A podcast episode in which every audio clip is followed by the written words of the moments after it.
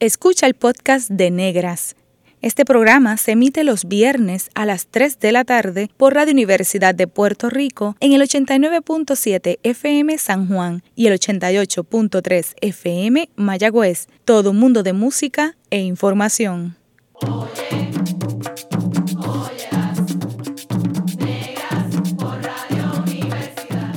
Cadena Radio Universidad de Puerto Rico presenta Negras, producido por Colectivo ILE, un espacio para visibilizar proyectos antirracistas y educar de forma crítica e informada sobre la negritud y la racialización.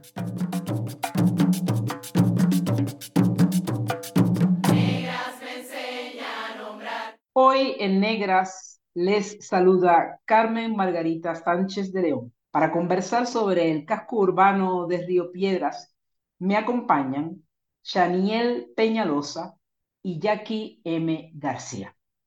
Chaniel y Jackie son miembros de la Junta Comunitaria del Casco Urbano de Río Piedras y esta es una organización comunitaria compuesta por ocho comunidades riopedrenses que están amparadas bajo la ley 75 que establece en Río Piedras una zona de planificación especial.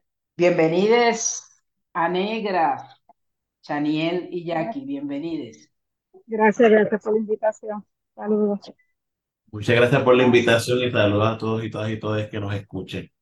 Muchísimas gracias a ustedes por, por tomarse el tiempo de tener esta conversación con nosotras.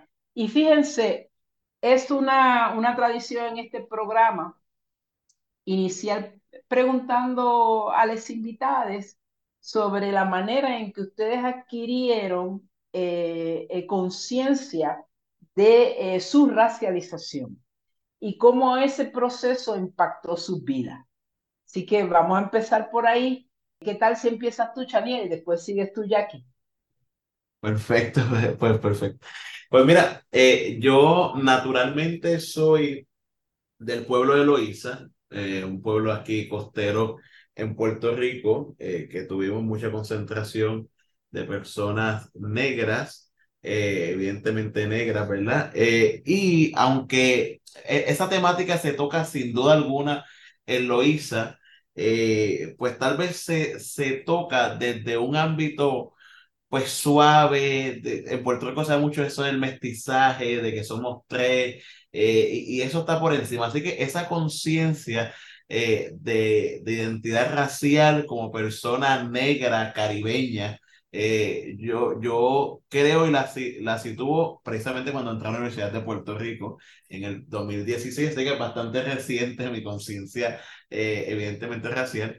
Eh, y cuando entro a la Universidad de Puerto Rico, que comienzo a, a explorar literatura que cuestiona un poco, digamos que el sistema, las percepciones, las construcciones, y recuenta una historia diferente respecto a, a, nuestros ancestros y ancestras, más allá de la visión eh, mera escrita de esclavitud, sino de todas las aportaciones que hemos hecho a las personas evidentemente negras, pues entonces ahí es que yo, yo eh, tengo mi conciencia y mi despertar racial y al día de hoy me siento mucho, mucho, eh, súper orgulloso de ser negro y evidentemente negro. Así que por lo menos esa sería mi, mi experiencia. Sí, qué interesante, Chaniel, que nos comparte, ¿verdad?, cómo, cómo desde la universidad se fue eh, eh, construyendo para ti información que te llevó a comprender que, que el papel de las personas eh, en, negras, evidentemente negras en Puerto Rico, no es un papel, no es un papel pacífico, sino de grandes contribuciones. Y, para ti, Jackie, ¿cómo, ¿cómo fue ese proceso? Bueno, pues mi proceso realmente comienza desde la niñez también. Eh, soy nacida en Río Piedra. Me crié mis primeros cinco años en Santurce. Luego paso nuevamente a Río Piedra al barrio Capetillo. En mi proceso pues fue un poquito difícil porque mi familia eh, es blanca. La única negra soy yo. Eh, de parte de la, por, por parte de mi familia paterna, que fue donde me criaron, pues ahí todos son blanquitos. Eh, y pues desde la familia, que es algo irónico, vi también un poco el trato, ¿verdad? De cómo era que me trataban a mí, yo era la que cogía los cantazos en la casa. Pero en la escuela también fue un poco difícil, porque pues uno al ser negra, pues también el pelo, lo, las burlas, todas esas cosas fue un poquito difícil para mí porque te, te, juegan un papel que tu auto, autoestima la lastiman y la laceran. Y eso pues cuando fui creciendo, ya entonces en lo que es la universidad también, eh, ya yo voy cogiendo ¿verdad? un poco más de madurez y tengo que aceptar y reconocer que ser negra no es un pecado, ser negra es un verdadero valor, somos igual todos de seres humanos, así que los mismos talentos que tiene un blanco lo tiene un negro, así que nada, eso me llenó y me armó de valor de poder resaltar y dar a demostrar que no somos menos. Fíjate que, eh, Jackie, que mucha gente aquí que ha pasado por este programa ha compartido precisamente cosas que tú nos estás diciendo, de que eh, eh, em, de, de, cómo desde las familias empieza un proceso, ¿verdad? De a, a veces, pues, eh, de rechazo de, de, las mismas personas, sobre todo aquellas evidentemente negras. Y claro, y esto tenemos que ubicarlo dentro de toda una matriz de opresión que es el racismo y de la cual, ¿verdad? En la cual estamos inmersos, pero qué bueno que los dos han conseguido eh, eh, eh, darle un, giro a eso. Oigan, y yo para beneficio de las personas que nos oyen, que, que nos escuchan, que, que, son fuera de Puerto Rico, yo quiero más o menos dar un trasfondo de lo que vamos a conversar en el programa de hoy. para que de aquellos de ustedes que no sepan qué es Río Piedras, pues Río Piedras que se establece durante el periodo de conquista española en Puerto Rico, fue realmente un espacio que, que, fue proveedor de alimentos para San Juan, que es la capital, y también eh, fue y ha sido todavía un gran pulmón ecológico para la zona metropolitana. Es a inicios del siglo XX eh, cuando se convierte Río Piedras en un vibrante centro urbano.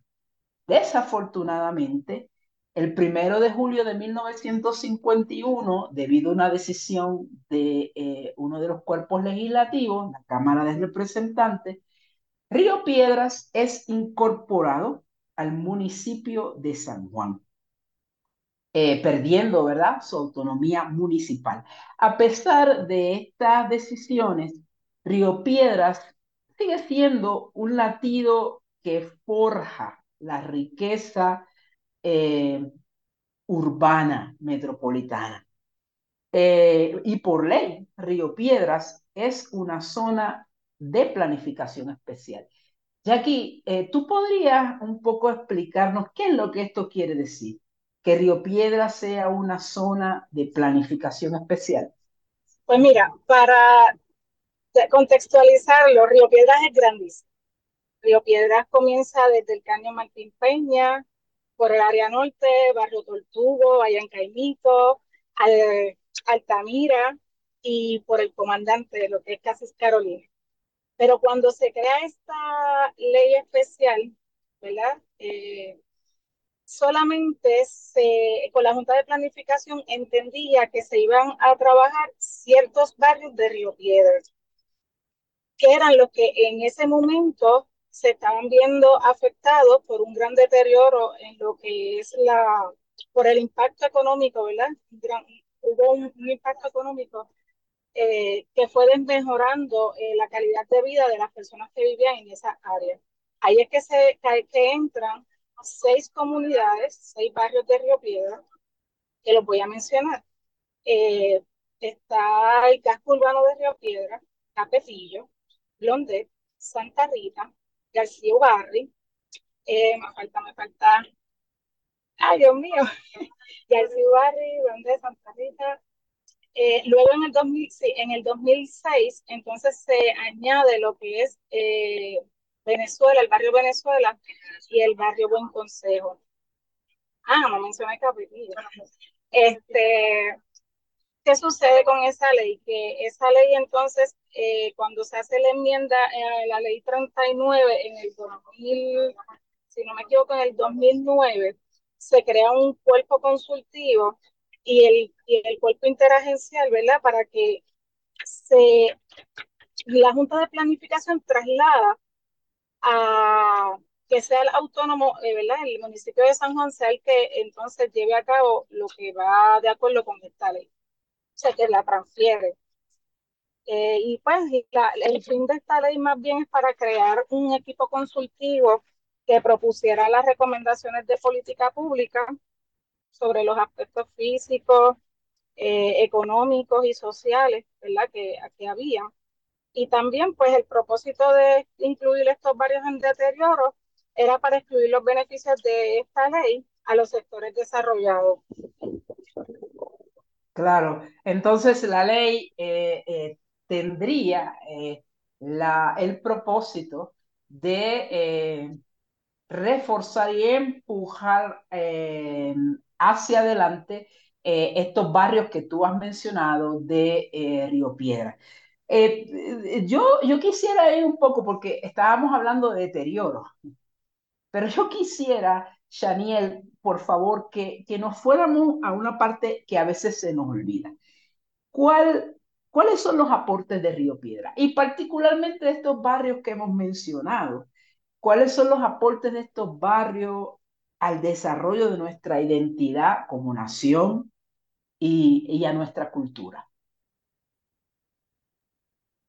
Muchas gracias. Pues precisamente como mencionaba usted, ¿verdad? En, la introducción muy adecuada, eh, en el siglo XIX a principio que estaba, se establecía lo que era también el, el paseo real o el camino real, que era todo este sector comercial que era la única entrada al, al municipio o en aquel momento era la capital de San Juan, pues Piedras siempre tuvo un, papel protagónico en lo que era eh, la agricultura y lo que era fomentar el comercio a los alrededores.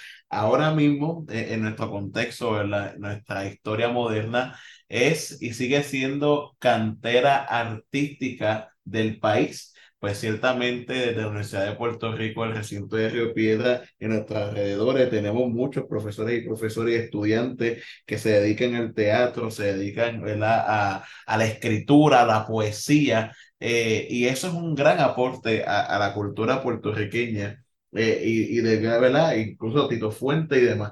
Eh, y Río Piedra siempre se ha, dado, ¿verdad? Se ha distinguido por eso y esos aportes significativos que son eh, la vida en comunidad particular que da Río Piedra, pues pienso que son muy valorados a nivel de país y nuevo, ¿verdad? Pues eh, están esos debates de cuando Río Piedra se incorpora eh, a San Juan ya como parte de la capital, pues las personas todavía sienten, el día de hoy todavía tienen una identidad muy propia de lo que es Río Piedra, todavía lo sienten como un municipio, como un pueblo totalmente separado y es precisamente por sus aportaciones eh, significativas culturales que le han dado al país. Ya, o sea, Río Piedras es, es un, ente, una comunidad importantísima que mueve cultura, que mueve eh, qué hacer eh, y aportes a, la nación puertorriqueña. Entonces, fíjense, eh, yéndonos por ahí, yo quisiera que un poco hablaran, porque la gente siempre que habla de Río Piedras habla de deterioro, pero yo creo que contrario a lo que se dice, el casco urbano de Río Piedras hay mucho que ver y mucho que hacer. ¿Ustedes podrían mencionarnos algunos de esos lugares mágicos de Río Piedras que las personas no deben perderse? Mira, comenzando, nosotros tenemos un jardín botánico precioso. Nosotros también como comunidad trabajamos el área cultural donde nosotros pues tratamos de como comunidad, ¿verdad? Crear estos espacios para que las demás comunidades aledañas eh, nos visiten y sepan que sí, en Río Piedra hay gente, que, hay vida, que en otro sitio. Lo que pasa es que si me voy, Río Piedra fue conocido también mucho por lo que es el Paseo de Diego. El Paseo de Diego, este, yo recuerdo cuando yo era pequeña, pues todo era lleno de tiendas, ahí uno chocaba literalmente con la gente. cuando uno caminaba. Este, pues al pasar de los años, hubieron muchos factores que no, no se dieron directamente en Río Piedras, como por ejemplo cuando abrieron pues ya Plaza Las Américas. Pues eso fue una de las cosas que también eh, fue bajando, ¿verdad? Que la, gente quisiera visitarnos porque ya no es lo mismo ir a visitar al aire libre a tener que ir a un centro comercial con aire acondicionado. Eh, y pues esas innovaciones para algunos han sido el deterioro de todos los cascos urbanos a nivel de Puerto Rico, no solamente de Río Piedra, todos los cascos urbanos se han visto afectados por esto, por, por, por las megatiendas, por, y ya, es, ya nos quitan como que ese sentido de cultural, porque aunque dirás, pero, ah, pero este es en aire acondicionado, es mejor, pero no es lo mismo, porque a lo mejor uno se paraba a hablar con una persona que uno no conociera en Río Piedra, que eso es lo, lo más común. En un centro comercial es como que yo ando con mi familia y sigo andando. O sea, es como que algo más individualizado.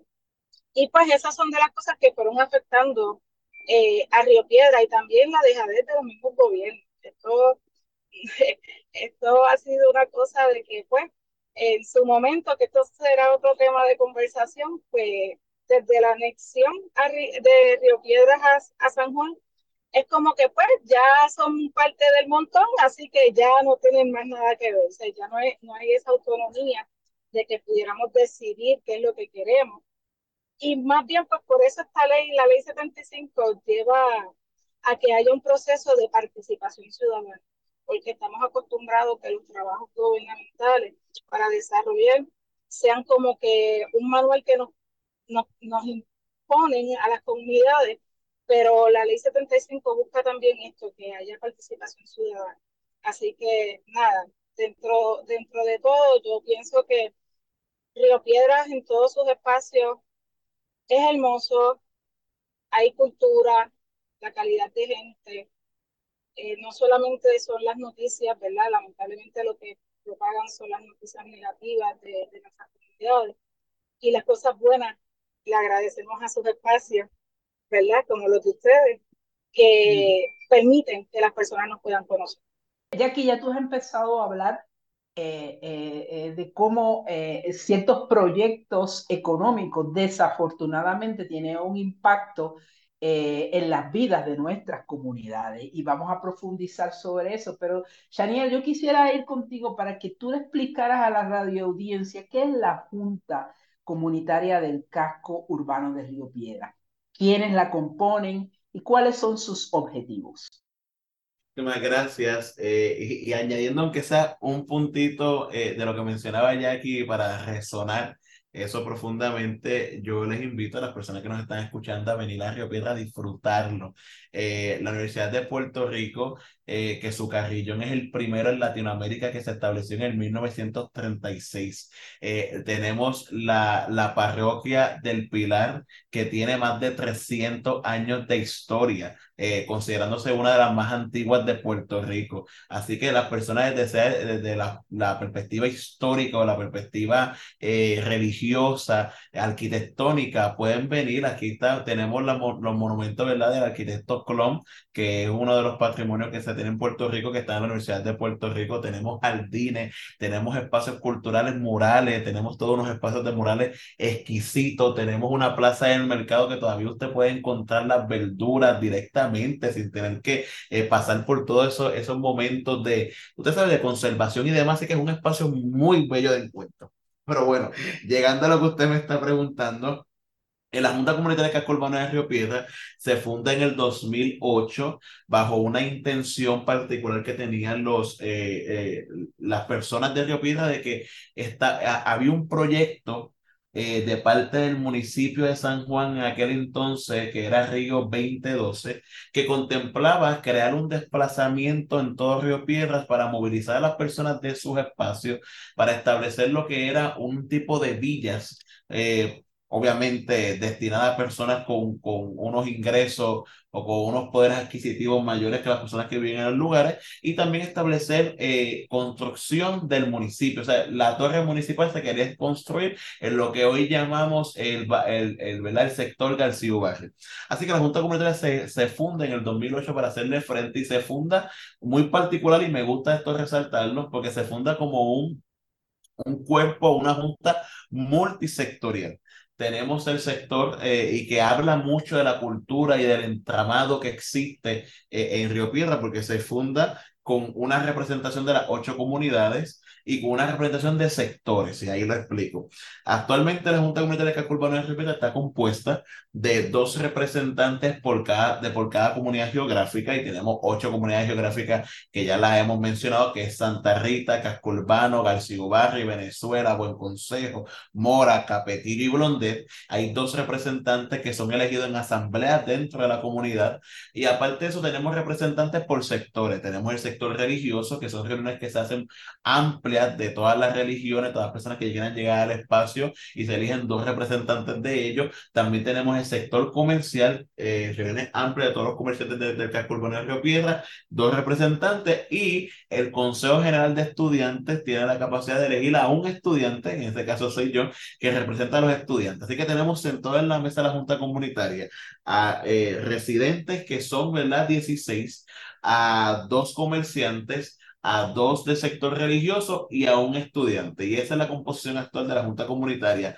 Nació en el 2008 haciéndole frente al desplazamiento y al día de hoy, según la ley 75 y la última ley que fue la ley 39 de 2016, que fue la última enmienda que se hizo a la ley 75, tenemos la obligación y la responsabilidad de velar por la participación ciudadana en todo proyecto que impacte la zona especial de planificación, que es el casco urbano de Río Piedra, que esa zona, pues ya sabemos que está, obviamente, ya la presidenta ya que lo ha mencionado, cómo está ubicada en, en geográficamente y esos son nuestros objetivos. Uno, velar porque haya participación ciudadana, que la gente sea la que hable, aporte y decida lo que queremos para nuestras comunidades, cuáles son los desarrollos que queremos, cuáles son los proyectos que queremos, cuáles son, cuáles son la visión de ciudad que tenemos.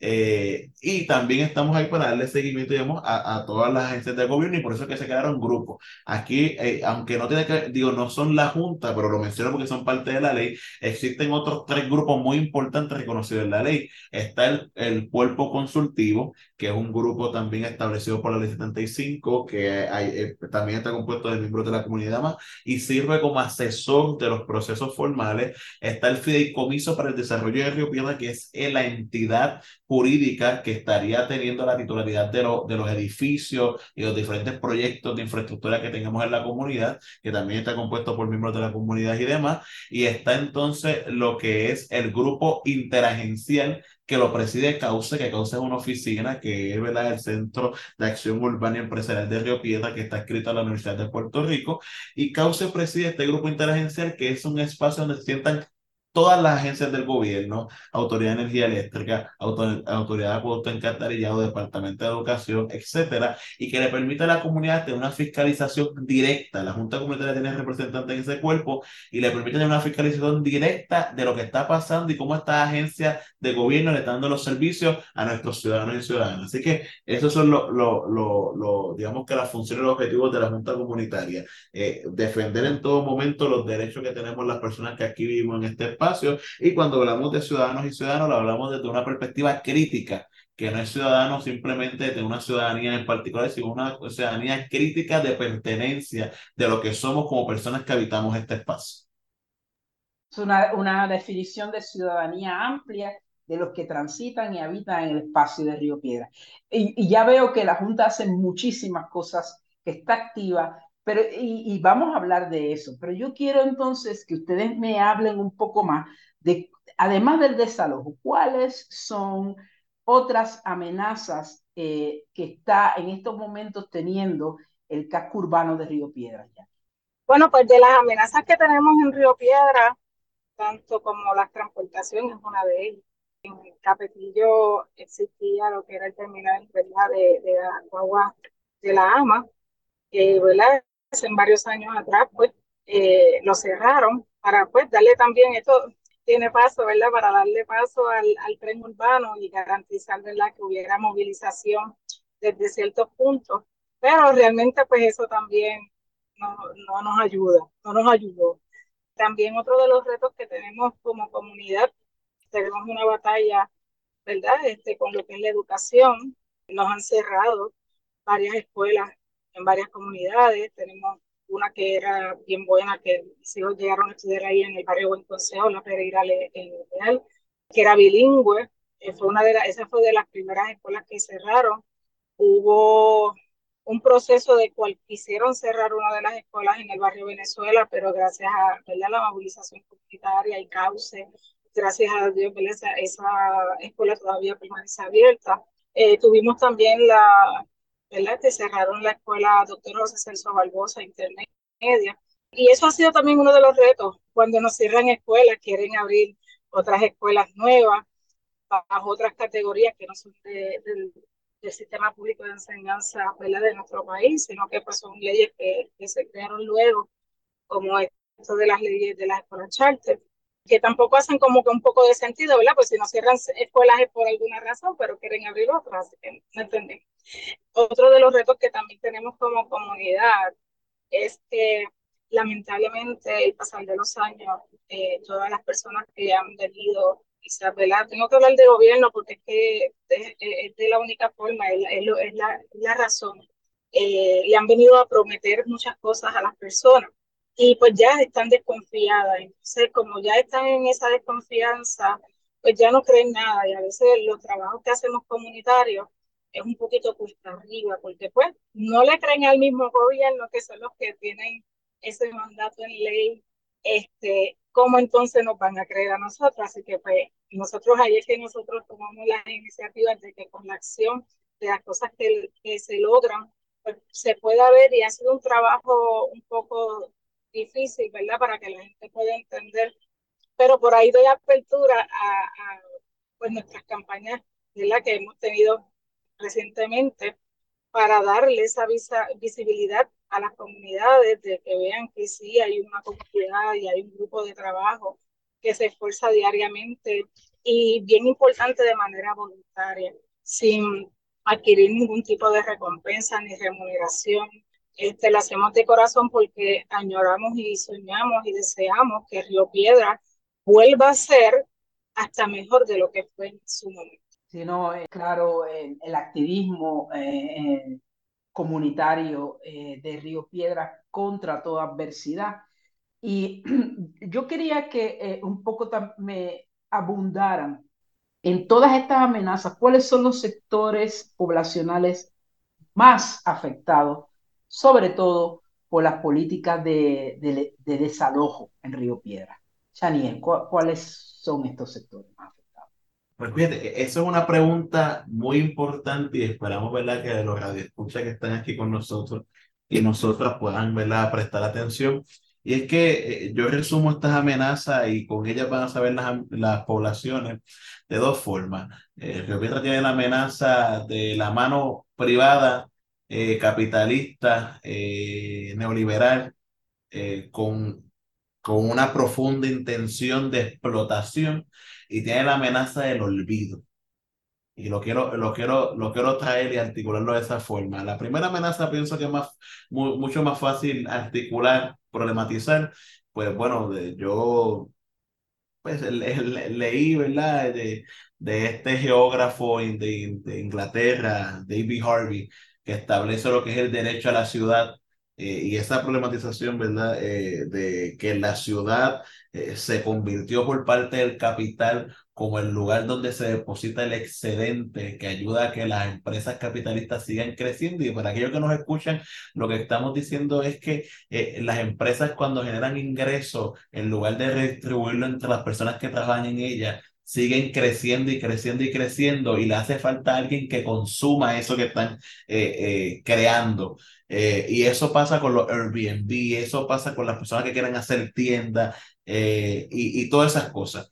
Así que, resumiendo ahora quiénes son esas poblaciones, pues esas poblaciones son en nuestras comunidades tenemos personas, ¿verdad? Migrantes, tenemos personas, personas dominicanas, nuestros hermanos y hermanas, ¿verdad? Del país vecino que se han creado con nosotros y nosotras, que son personas que se han afectado, son las personas vulnerabilizadas que tienen bajos ingresos en nuestras comunidades, son los viejos y viejas que luego de mucho tiempo estar viviendo en algunos espacios, los están desalojando y son la población estudiantil. Esas poblaciones eh, de las personas migrantes, eh, de las personas viejos y viejas, eh, de los estudiantes, son poblaciones que están siendo directamente afectadas, al igual que las personas que tienen ingresos bajos, porque no tienen la capacidad económica para poder, ¿verdad?, hacerle frente a estas amenazas.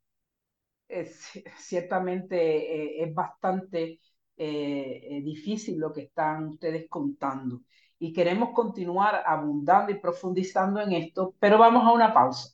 En breve regresamos con Negras y continuaremos dialogando con Chaniel Peñalosa y Jackie M. García en torno al casco urbano de Río Piedras. Siga en sintonía con Radio Universidad de Puerto Rico.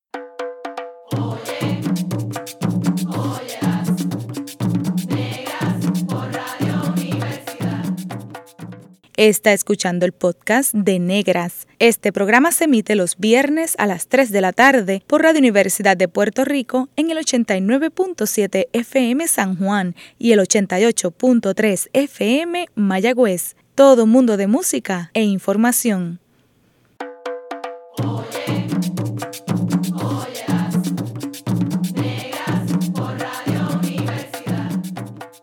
Usted está escuchando Negras inspiradas en las grandezas de nuestras ancestras. Les saluda una servidora Carmen Margarita Sánchez de León. Hoy conversamos con Jackie M. García y con Chaniel Peñalosa eh, de la Junta del Casco Urbano de Río Piedras y precisamente de eso estábamos, de eso estamos conversando, del casco de eh, Río Piedras. Eh, y estábamos hablando de toda una serie de políticas que llevan algún tiempo, eh, eh, que han tenido un impacto tremendo sobre una comunidad muy vibrante y muy productiva, que es la comunidad río, río pedrense. y por lo que ustedes describen, por lo que ambos ustedes han hablado, parece que se quisiera eliminar la vida en el casco de Río Piedras, según la conocen. Y yo les pregunto, ¿cuáles son los proyectos que se, que se están planificando para sustituir la vida urbana de Río Piedras? ¿Quiénes son los principales gestores? Ya ustedes han hablado de algunos espacios que han desaparecido. ¿Quiénes son los principales gestores detrás de todo este proceso, verdad, de eliminar vida en la comunidad de Río Piedras, Jackie? Bueno, pues como decimos, ¿verdad? Eh, tenemos lo que es la ley 60, este código de incentivo contributivo de Puerto Rico, eh, ¿verdad? Que esta ley se hizo pues para incentivar el traslado de, los individuos inversionistas a, nuestro país, con, ¿verdad? Con todas estas exenciones que quizás nosotros los boricuas no podemos este, asumir tampoco han sido uno de los factores principales, eh, ¿verdad? Por las compras de, propiedades, eh, no de una ni dos, por montones, muchas propiedades. Eh, el problema de esto es que quizás, por lo menos de parte de la Junta Comunitaria, hemos querido quizás hacer este acercamiento, conocer quiénes son las personas, se nos hace bien cuesta arriba porque esta, esta ley protege tanto a estas personas que nadie sabe quiénes son. puede ser una persona que compra, pero es a través de un realtor. Este realtor le compra, es un por cartera. E, esto es como que uno no, nunca sabe quién es el principal. Entonces, ¿qué sucede con esto? Que por lo menos las áreas más afectadas, ¿verdad? Contestando también parte de la pregunta anterior, eh, ha sido la misma comunidad del casco urbano y Santa Rita, donde han habido unos aumentos de, renta, ¿verdad? Porque pues estas personas inversionistas compran desalojan las personas. Hubo un caso hace poco eh, que salió, ¿verdad? Públicamente del edificio La Torre, que residían personas allí y eh, fueron desalojadas. Eh, quizás dirán, ah, pero podían seguir viviendo allí, sí, pero la cantidad de, de la renta que entonces les estaban cobrando era inaccesible para, esto, para estas personas, que muchos de ellos, de los que viven en nuestra área, son estudiantes. Así que, pues la ley, yo, yo creo que pues la ley 60 eh, ha sido un beneficio para algunos, pero para las comunidades no ha sido muy grato. Este, esto no solamente se ve en Río Piedras, se ha visto, ¿verdad? Desde Santurce, el mismo San Juan, eh, y pues sí, pienso que la raíz de, del problema actual, ¿verdad?, tiene que ver con, con estos incentivos, estos inversionistas, que no, no vienen a, a, desarrollar para los que estamos, sino pues para atraer otro tipo, ¿verdad?, de, de estilo social, al igual también de las personas que crean, como dijo Chaniel ahorita, que crean negocios eh, sí es bueno que haya desarrollo, pero siempre y cuando, ¿verdad? Nosotros nuestra visión es que siempre y cuando sea pensando en las personas que estamos habitando ese Porque si nos excluye, eh, para todos, es para empresa. Claro, que eh, las leyes de desarrollo comunitario deben ser hechas con y por las comunidades y no a espaldas de las comunidades, que es lo que ustedes nos están explicando está ocurriendo con esta ley 60, que le está dando prioridades a inversionistas que compran en grandes cantidades propiedades, casi al por mayor. Y desafortunadamente en muchas partes del mundo, eh, el, desalojo de las, de las partes urbanas está afectando más a personas racializadas, a migrantes, personas racializadas no blancas. Y yo voy a mencionar en América Latina en general, personas indígenas, personas evidentemente negras, personas migrantes. Este es el caso en Río Piedras, eh, Es el caso en Río Piedras. Eh, precisamente eh, cuando hablamos de, de, estas poblaciones que están siendo afectadas, tenemos que contextualizarlo eh, en quiénes somos los y las que vivimos aquí. Y aquí hay unas poblaciones de estudiantes y si yo entonces entro a las bases de datos de la Universidad de Puerto Rico, eh, nosotros tenemos aproximadamente unos 12.000 estudiantes residentes de Río Piedra eh, donde más de 8 mil, más de 9 mil estudiantes, cerca de 8 mil, 9 mil estudiantes reciben beneficios de la beca PEL, que lo que significa es que no tienen los ingresos suficientes. Eh, luego cuando vemos los datos etnográficos que recoge, ¿verdad? Como el, el recinto, eh, tenemos allí una grande población de personas evidentemente negras. Eh, tenemos en nuestras comunidades tan, eh, ¿verdad? Eh, tenemos mucha población migrante, nuestros hermanos y hermanas dominicanos y dominicanas, tenemos hermanos y hermanas cubanos y cubanas que están también con nosotros aquí en las comunidades, y se da este, este, este, este fenómeno de la gentrificación.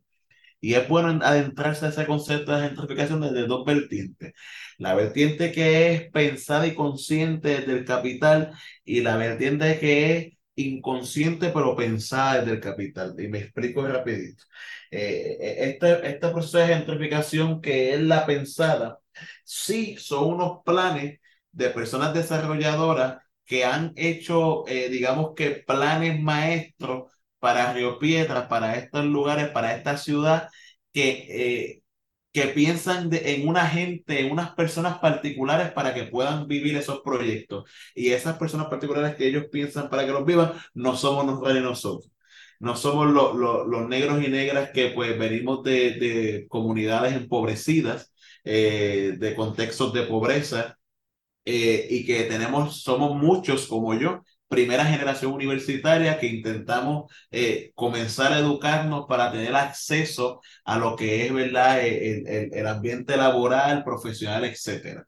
Eh, y entonces está al lado de la gentrificación supuestamente inconsciente, pero, ¿verdad? pero pensada, que es aquellas, eh, aquellas gestos, aquellas gestiones que se hacen por rehabilitar un espacio para darle una nueva vida, pero con el capital se crea toda una cultura y una economía del espectáculo, y esa economía y cultura del espectáculo responde a todos y a todas, menos a los que estamos en el espacio. Entonces, los que estamos en el espacio nos vemos como entes extraterrestres, entes que no pertenecemos al espacio, personas que no deberían estar aquí, porque si queremos poner la Piedra lindo, queremos ponerle dinero, hay que invertir dinero, hay que poner eh, hospedaje que valgan tanto dinero, y si ustedes no lo pueden pagar, tienen que irse.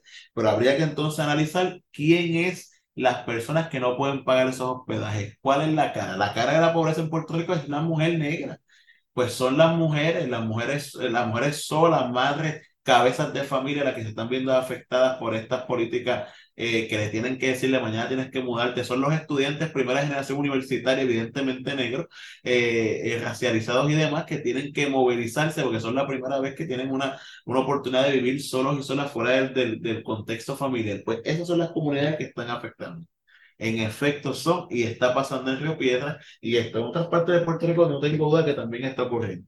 Ya, y es una situación muy seria que debido, ¿verdad?, al crecimiento del capital como tú, de un capital eh, eh, que es eh, extraccionista, ¿verdad?, está afectando seriamente en muchas áreas de América Latina y el Caribe. Y tú has mencionado ya el tema de la, de, de la universidad y Río Piedras ha sido conocido como la ciudad universitaria.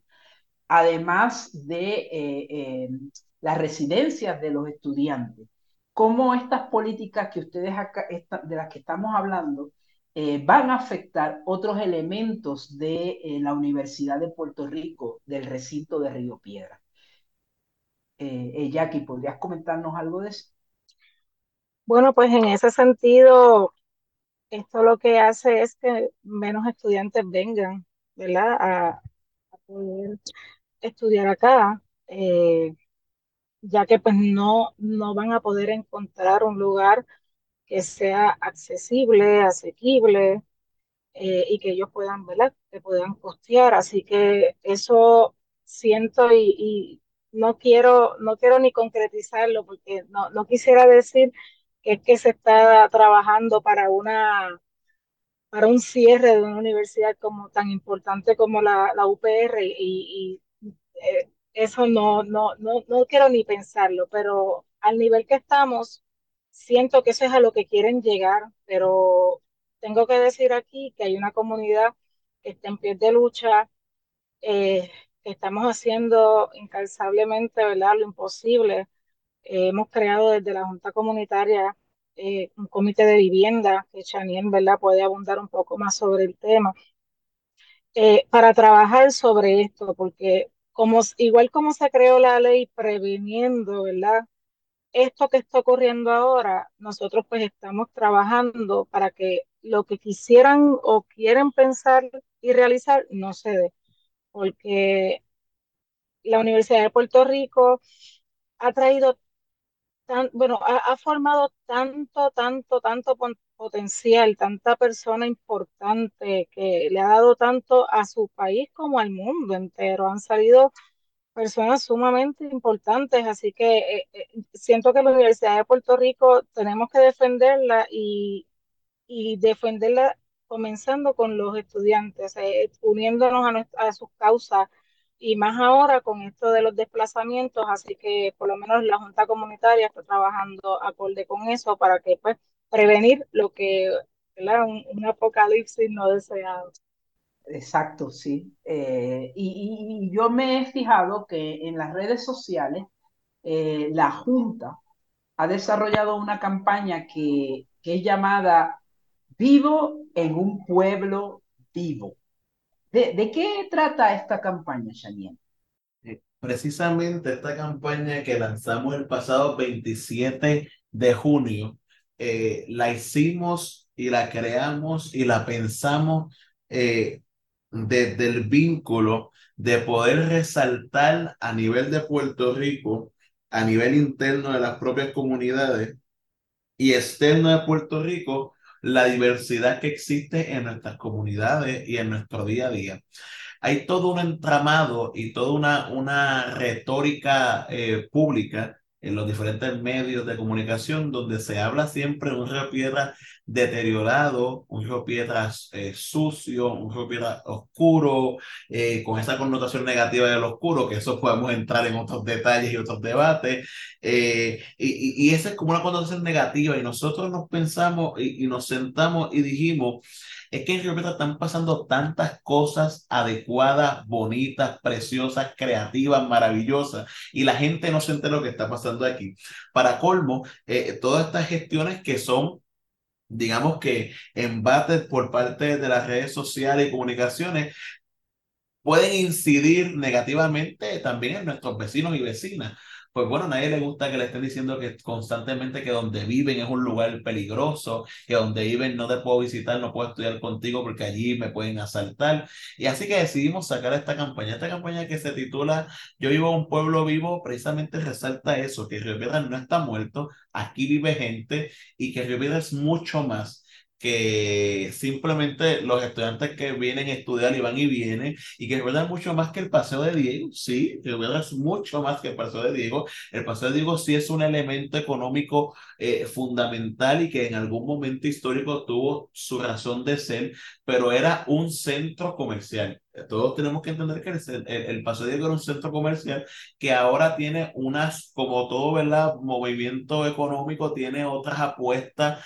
hubo otras apuestas por otros centros comerciales, como explicaba la presidenta Jackie, que ahora son cerrados y tienen otras connotaciones y que pues responden a lo que el capital creó. Pero entonces eh, nos hemos enfocado en resaltar, eh, eh, y me gusta aquí, la cara de nuestra gente y, comenzamos a, a, buscar fotografías y videos de nuestros líderes y lideresas de las comunidades. Y comenzamos a buscar fotografías de nuestros jóvenes, eh, de nuestros grupos juveniles, de, de, de, mujeres que se han desvivido aquí y que son personas que de nuestra comunidad tenemos aquí ancianas que han trabajado en la Universidad de Puerto Rico en el teatro, cosiendo, en costura y demás, y son las caras que decidimos resaltar. No fuimos con políticos, no fuimos con cosas que no, que no son irreales, con imaginario, nos fuimos con lo que tenemos, porque pensamos desde esta campaña que con lo que tenemos es suficiente digno para representar a Puerto Rico y representar nuestras comunidades. Así que, no, aparte de que sí, que sí siempre hay una aspiración a unas mejoras de infraestructura, a una mejora en el paisaje, sí, eso siempre lo tenemos, a unas mejoras en la seguridad y, y muchas cosas en alumbrado, etcétera, pero no tenemos un pensamiento como que lo que somos el día de hoy es menos que otras ciudades o es menos que otros pueblos, sino que estamos orgullosos de lo que somos el día de hoy y unidos como comunidad estamos dispuestas y dispuestas seguir construyendo la ciudad que queremos. Y esa es la campaña. Le queremos decir a todos las actividades que tenemos, que conozcan que representan un pueblo eh, organizado, que tenemos una ley que, que protege los intereses de las personas que aquí vivimos, que tenemos unos grupos que están velando ¿verdad? de forma voluntaria por las personas, que tenemos unos mecanismos en la ley para poder ¿verdad? Eh, hacer esa respuesta, que tenemos actividades, que tenemos festivales, que tenemos sábados de mercado, que tenemos miércoles de Casa Ruth, que tenemos clases de que tenemos clases de alfabetización a través de causa, clases de computadora, todo ese tipo de eventos que pasa en la comunidad que quisimos resaltarlo diciendo a la gente, venga a Río Piedra, porque Río Piedra es un pueblo vivo. Sí, ciertamente, Janiel, muchas gracias. Este, y, yo quiero ir un poco a esos rostros que, que tú mencionabas, eh, porque ustedes, ustedes han celebrado varios festivales, varias actividades que ya tú mismo eh, eh, has señalado, pero hace poco ustedes tuvieron un festival del grupo de jóvenes, URAC, eh, que era un festival en rechazo al desplazamiento. Y yo, yo te pregunto, Jackie, ¿qué papel tiene la gente joven en el proceso de sostener la vitalidad de Río Piedra? ¡Wow! Tocaste fibra. eh, la juventud es sumamente necesaria en estos procesos. Eh, es triste ver cómo, cómo, ¿verdad? Hemos crecido, incluyo, ¿verdad? Hemos crecido como enajenados de, de lo que está ocurriendo. Y, pero me da un gusto tan grato saber que entidades como Cauce tienen organizaciones como Jurac que preparan a estos jóvenes de nuestras comunidades en todos los temas. Yo, yo, yo, yo me quedo asombrada como jóvenes de 14, 13, 15 años te pueden hablar de política pública, de, de, las situaciones que estamos viviendo y, y, lo más importante, cómo tienen ideas para poder ser desarrolladas con, con esa visa, visibilidad que ellos ponen de, de, de que, wow, he aprendido cómo me puedo defender. Eh, bueno, es que la, lo que es la juventud es, es, un punto bien importante realmente. Yo, yo exhortaría a las personas que nos estén escuchando, que tengan hijos, que también se hagan parte de estos procesos, se vinculen en organizaciones, porque si comenzamos a fomentar esto desde pequeños, cuando ya somos adultos un poco más fácil y, y, y se pueden lograr más cosas, porque la juventud está llena de energía también. Eh, y este, esta junta comunitaria, ¿verdad? Que me honra presidir, puedo y me atrevo a decir, he sido la presidenta más joven, la primera presidenta negra, este, así que esto también tiene que ver porque yo desde mis inicios, desde pequeña, me fui vinculando a todas estas cosas. A mí tenía una maestra que me decía el arroz blanco, pero sí es bien importante que desde pequeños se fomente eh, la participación y la integridad de las cosas de las comunidades, porque si no nos integramos como comunidad, pues entonces no hay vida. Jackie y Chaniel, ¿qué sueñan ustedes para el casco urbano de Río Piedra? En mi caso particular, eh, yo me integré a la comunidad de Río Piedra desde mi inserción a la Universidad de Puerto Rico, así que yo sueño una universidad y una comunidad que conversen, que bailen, que, que vivan. Eh, es mi anhelo que la gente eh, nosotros los que vivimos en la comunidad tengamos esta libertad de, eh, de, entrar al recinto y que la Universidad de Puerto Rico no nos vea como, como experimento donde se pueden hacer investigaciones sociales, eh, no, que nos vea como, como el, el espacio primordial donde la academia tiene la obligación moral, social, económica y política de brindar las herramientas para el desarrollo integral de la comunidad. Porque si estamos produciendo en la, en la academia, tenemos que llevarlo a las comunidades y que el primer lugar de compartir conocimiento no sea una mega conferencia, sea en las comunidades. Y yo sueño con eso, sueño con esa comunidad vibrante, con los jóvenes comprando, nosotros los estudiantes que compremos en nuestras comunidades aquí.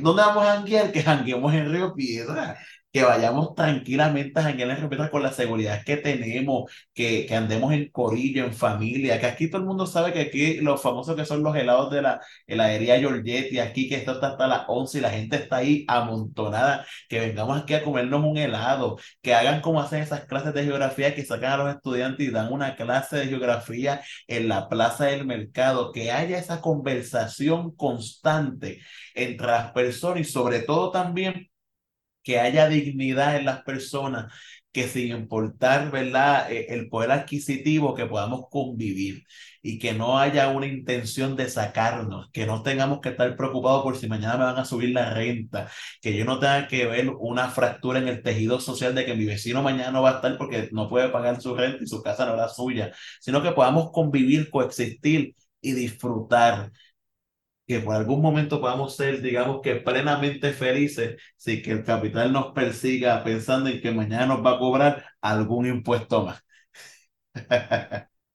Jackie, ¿qué sueñas tú para Río Piedra? Yo sueño con un Río Piedra inclusivo, con un Río Piedra que sea para todos, para los que estamos, para los que quieran llegar, pero que, que podamos coexistir todos juntos. Este sueño con un Río Piedras que su nivel sea tan cultural, que haya actividades en, en, en, todas sus plazas, porque tenemos muchos rincones para hacer cualquier bebé. Así que que todos los espacios se han utilizado frente a la misma escuela este, Vilamayo, ese espacio ahí que es cerrado, se puede hacer actividades para la misma comunidad, los estudiantes, que haya quizá, yo, a veces he soñado hasta con una universidad sin portones, eh, porque a veces siento como, como que ese portón es como una muralla entre, entre universidad y comunidad, pero sí he visto el compromiso que hay de, muchos profesores que, han tomado también esas iniciativas, como menciona Chaniel, de utilizar nuestros espacios. Y qué bueno que, se esté dando, porque un país educado jamás será un país arrodillado. Así que yo creo que y, y vislumbro ese río Piedras posible. Que así sea, río Piedras a la fiesta, a la fiesta que nos merecemos. Y como siempre, agradecemos al personal técnico de Radio Universidad por su apoyo en esta edición de Negras. No olviden sintonizar Negras el próximo viernes a las 3 de la tarde. Feliz viernes a todos. Cadena Radio Universidad de Puerto Rico y Colectivo ILE presentaron Negras, asumiendo nuestro justo rol como forjadoras de cambio. Acaba de escuchar el podcast de Negras. Le invitamos a que nos sintonice los viernes a las 3 de la tarde por Radio Universidad de Puerto Rico en el 89.7 FM San Juan y el 88.3 FM Mayagüez. Todo un mundo de música e información.